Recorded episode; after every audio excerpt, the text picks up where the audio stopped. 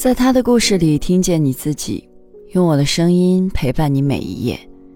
嗨，这里是由喜马拉雅和网易人间一起为你带来的女性故事电台，我是为你讲故事的晨曦。今天要和你分享的是，我的东北姑姑终于去成了哈瓦那。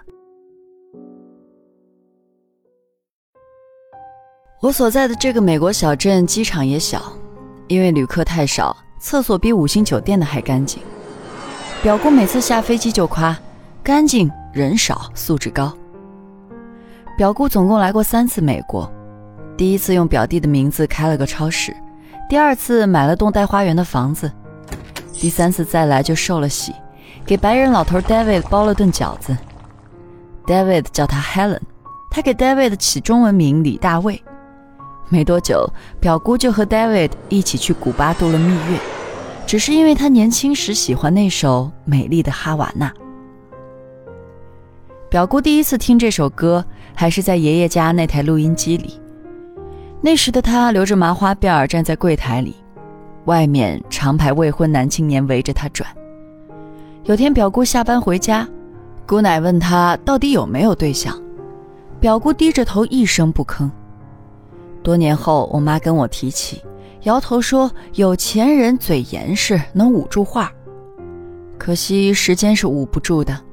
等表姑从适龄到不那么适龄，门口的追求者也就少了一大半，最后只剩下两位了：县一中教音乐的和粮食局开大车的，一个姓李，一个姓梁。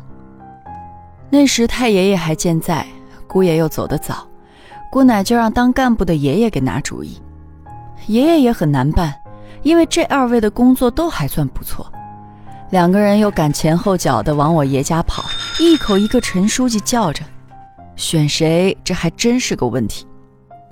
在我妈看来，肯定选老师啊，有文化，浓眉大眼，每次来就给表姑放磁带《美丽的哈瓦那》听。我爸却说还得是司机。他每次来都不跟表姑说笑，只陪爷爷聊天喝酒，有眼力劲儿。我妈问表姑觉得怎么样，她只说歌好听，不知道地球另一端的古巴到底长什么样。最后爷爷拍板选了开车的梁师傅，觉得他勤快又会来事儿，将来肯定能开小车。太爷先去的是表姑后结的婚，他剪掉辫子。换上套新衣裳，就和姑父去县照相馆照相去了。表姑嫁了人，太爷也没了，四代人的大家庭也就慢慢散了，只有逢年过节时聚一聚。这些年，表姑的发饰也千变万化起来，短发、长发、烫发。姑父如爷爷所愿，开上了粮食局的小车，同时也胖了，肚子比粮仓还圆。紧绷绷的裤腰带上别着硕大的传呼机。爷爷退休后，从陈书记变成了老陈头，再也没人拎着东西上门了，这让他失落了好一阵子。他也越发看不惯姑父，说早晚要出事儿。那时姑父在粮食局如日中天，又在乡下包了地，稳赚不赔。除了春节，姑父也不怎么来爷爷家。那年，他拉上一箱可乐，给桌上每人起开一听，问我好不好喝。我看了我爸一眼，说好喝。爷爷却说像中药，好喝个屁。表姑半开玩笑的说：“大过年的，讲究点姑父听后不高兴，转身就走。爷爷也不吃了，捂着胸口去量血压。这个大年初一算是彻底毁了。众人都在劝。最后是叔叔要送表姑回去，我跟在后面，在胡同口看见了姑父的车。看见表姑后，他拖着大胖身子从车里出来，冲着表姑就踹。叔叔从雪里扶起表姑，表姑说了句“我没事儿”，话音未落，又被薅住头发往车上猛磕。关于姑父的暴脾气，家里人总结出两个原因：一是他有钱。二是结婚好几年，表姑一直没生孩子。不论是哪种原因，好像都不是他本人的错。我到现在也没法理解这个逻辑。为了让表姑怀孕，姨奶操碎了心，四处奔走打听各路土方，最后竟成功怀上了。但接下来的事有些出乎意料，表姑在生下表弟东东之前，忽然带出了个小表妹圆圆，只说是领养的。大家背后问姑奶，也套不出话。有谣言说小姑娘是姑父跟外面的女人生的，表姑给了那女的一笔钱，条件是孩子她来养。姑父添了俩孩子，事业越做越大，亲戚平时根本看不着他，每次聚会只有表姑牵着表妹，姑奶抱着表弟。我上初中时，姐弟俩就去市里参加歌咏比赛了。等我上了高中，姐姐弹钢琴。弟弟吹黑管，出尽了风头。多年后，我博士毕业申请赴美时，签证迟迟没下来，心里发慌。我爸就打算请亲戚朋友吃顿饭，算是冲冲喜。那天下着小雨，大家都穿着长衣长裤，唯有表姑一身白裙，从比乌云还黑的车上走下来，给我一个春风满面的拥抱。以他的保养。他的穿着根本猜不出比我妈小多少岁。表弟已长成一个高大的少年，拎着一个小皮箱跟在后面，冷漠地看着我。那天我爸让我上前讲几句，我正担心签证有没有准呢，低头扯几句感谢就下去了。因为气氛有点冷，表姑就让表弟救场。表弟面无表情地打开皮箱，拿出个萨克斯风，吹了首曲子。所有人都被震傻了。就这样，主角成了萨克斯手，我爸我妈这课算白请了。回家后，我爸说表姑的女儿被送回去了。我心里琢磨，这送回去是什么意思？后来才听说，姑父经常去南方住，在那边有房子有女人，也不知道和这小姑娘是什么关系。我那时觉得表姑一家是活在萨克斯风里的人物，根本猜不透他们是怎么想的。只是没想到来美国第四个年头，我又见到了表姑。那是美国的九月，她身后站着的表弟蓄着长发，留着胡须，神情依旧冷漠。我问表弟读的什么专业，表姑笑着说：“电影。”他的笑容被墨镜和格子披肩衬得格外灿烂。后来的闲聊里，我知道表姑和姑父离了婚，表弟告诉我不用担心，表姑日子过得还可以。回去和我妈视频才知道，表姑这些年在县里放贷，在北京炒房，岂止是可以，简直是精彩。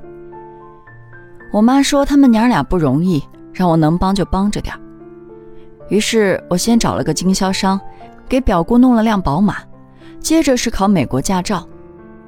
表姑让我给找个白人老太太当英文老师，我这才明白，表姑不是跑来当几天土豪，她要在美国扎根儿。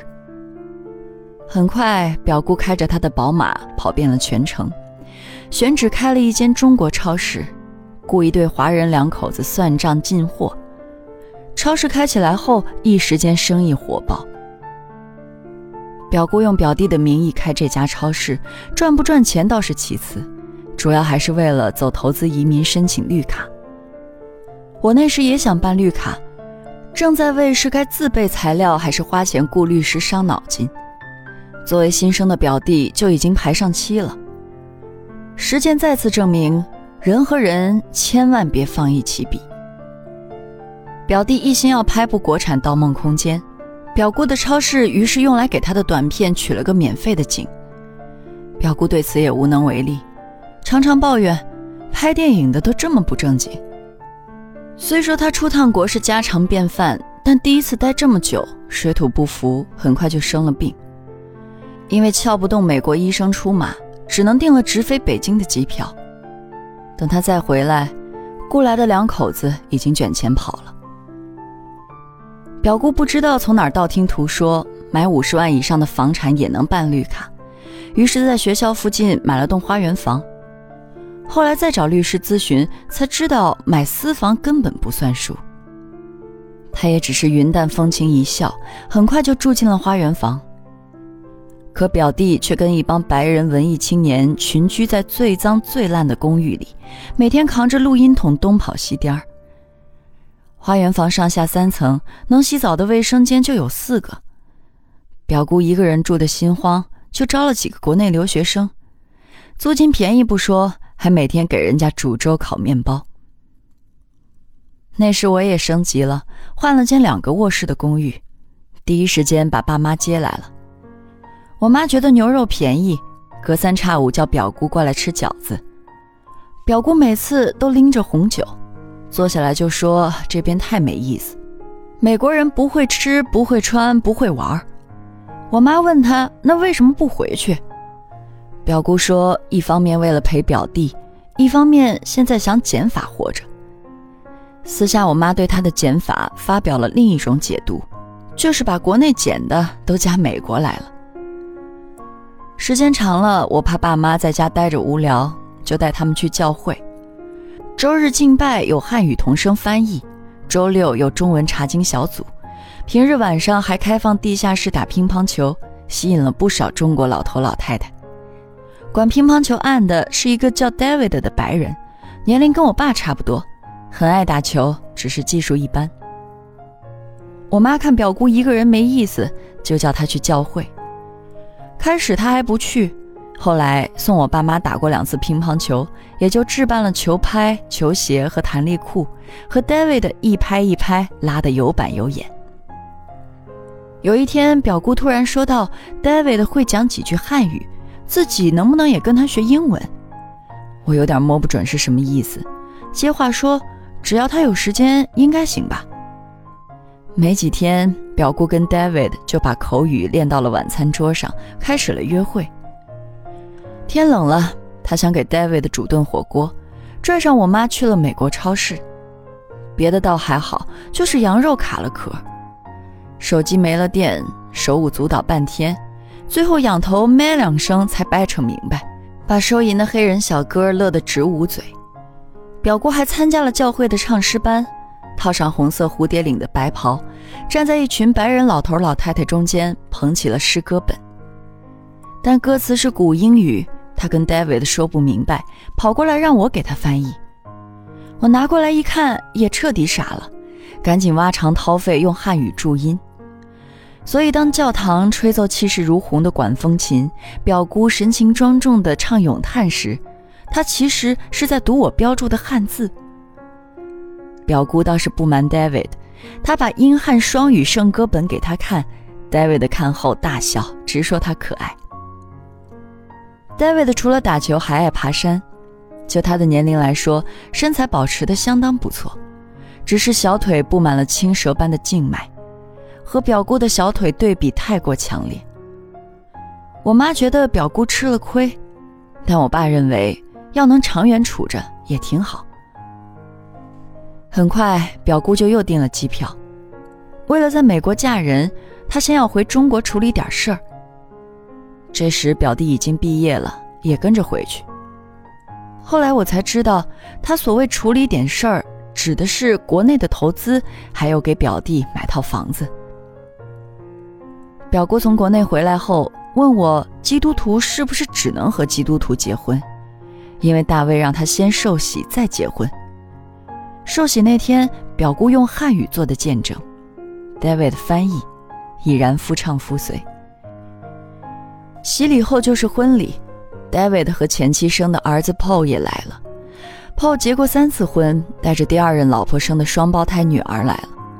表姑把他自己的中国姓给了 David，给他起名李大卫，在中国人面前叫他老李。等表姑和老李去哈瓦那度蜜月回来。他们搬进花园房后，表姑整天找儿子视频，老李伺候后院的花花草草。等我爸妈要回国的时候，他又穿围裙下厨，包了韭菜馅的饺子。上午十点的航班，凌晨四点，表姑的宝马就停在门外，非要送我们去机场。